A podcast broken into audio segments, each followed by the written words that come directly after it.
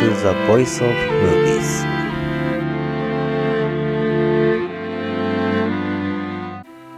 リスントゥムービーズこれが17本目の紹介になります。この番組は私が人生60年の間に見た映画思い出の映画について一つずつ紹介していく番組です。まあ思い出の映画というよりも本当に2日3日前に見た映画で良かったですねこれが。全然知らなかったんですがたまたまザ・シネマだったかな？えー、日本映画専門チャンネルだったかな？どちらかでしたね、えー、それで「大河への道」という映画をやってました。2022年ですからまだ1年ちょっとしか経ってない映画ですね、えー、監督中西健二さん。原作が立川志の輔さんですね。立川志の輔さん。立川ですね。立川志の輔さん、えー、そして企画が中井貴一さん。で主題歌は玉置浩二さんが歌ったんですが、まあ、その主題歌も結構良かったんですが、まあ、それよりこれを映画化した立役者はやっぱり中井貴一さんということです。で立川志の輔さんが新作落語で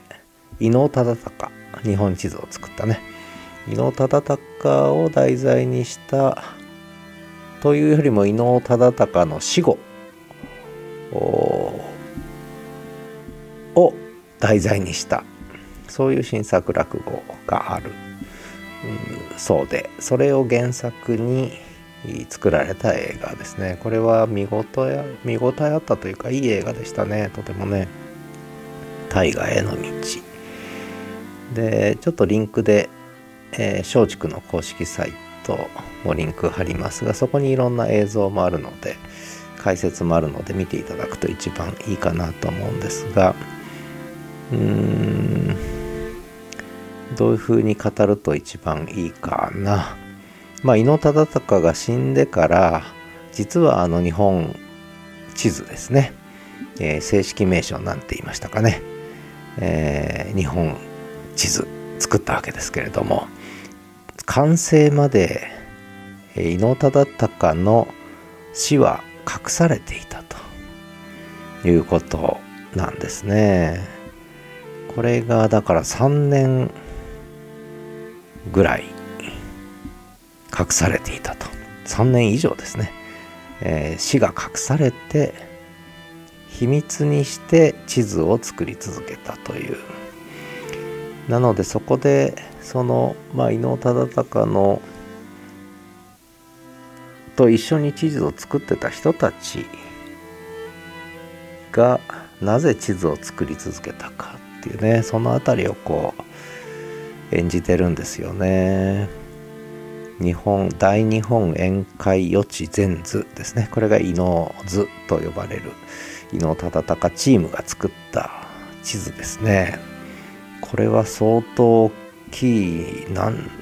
大きいんですよね。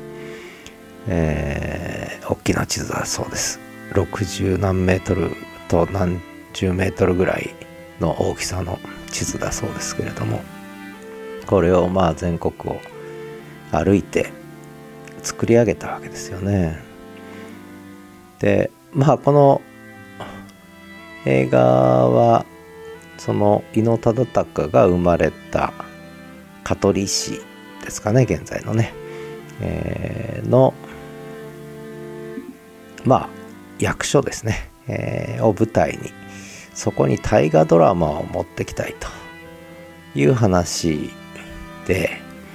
えー、で伊能忠敬中継さんを題材にして大河ドラマを作りたいっていう話をしてが出てきてでそこで役所の人たちが動いてである作家にそれを頼みに行っていろいろ調べているうちに伊能忠敬死んでるじゃんと。これじゃ大河ドラマにならないじゃんみたいな話でむしろその死んだ後に3年間もその死を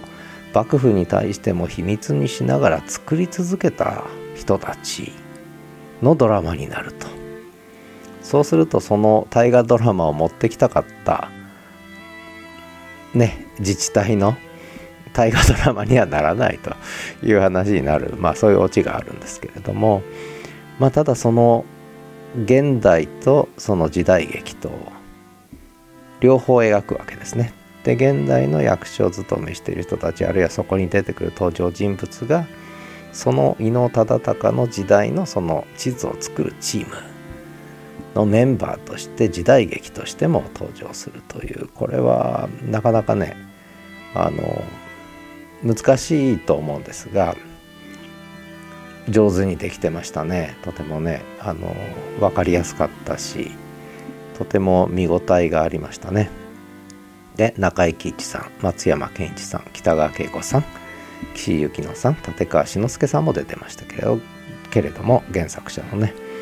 えー、あと平田充さんとかも出てますがあのとても何でしょうね安心して見れる映画というか味わって見れる映画だったししかもやっぱりそこでまあ死んだことを秘密にして、まあ、ある意味幕府を騙して、えー、膨大な費用を出し出させ続けたと。まあ、今で言えば自治体から補助金もらっててその補助金をもらうもらい手の中心人物がいないのにプロジェクトを内緒で内緒っていうかまあそのことを隠して続けて3年以上もね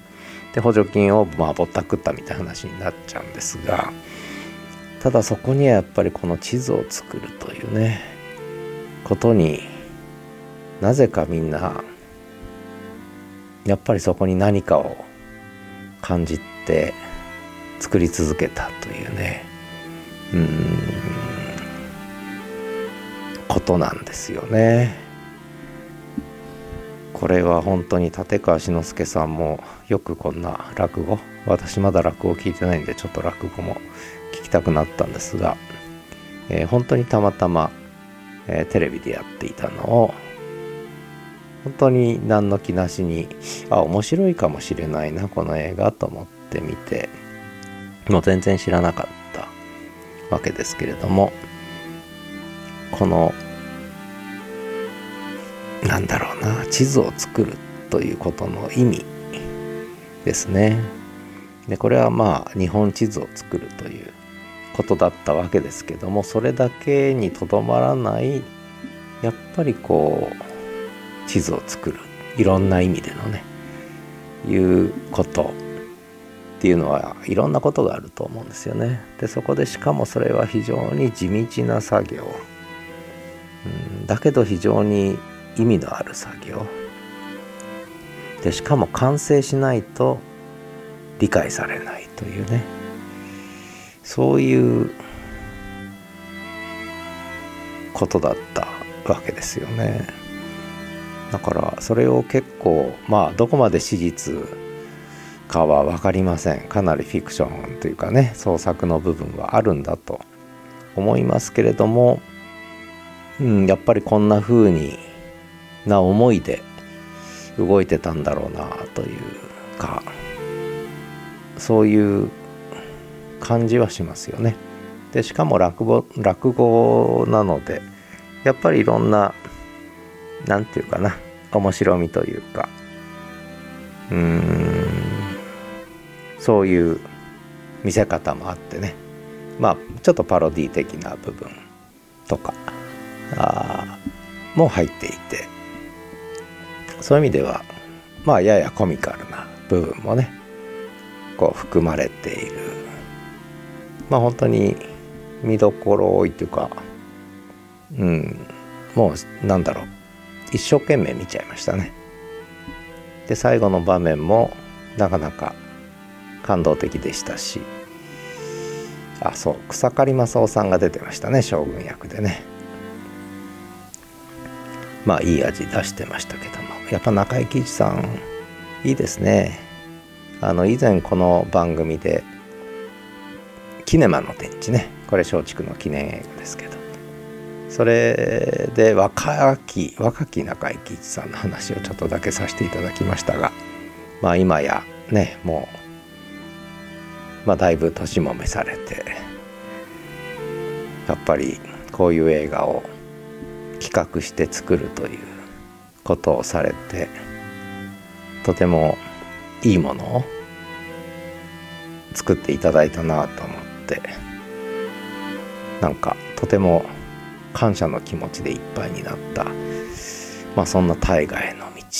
ですね。まあもしまだご覧になってない方いたら2022年5月20日に全国公開された映画だそうです。道に迷ったらこの映画。人生に迷ったらこの映画。仕事に迷ったらこの映画。えー、いい映画でした。本当にねこれはあの映画らしい映画。ったですね。はい。ということで60年の人生で見た思い出の映画というよりもつい数日前に見た映画の紹介でした。ではまた。Movies are really good, isn't it?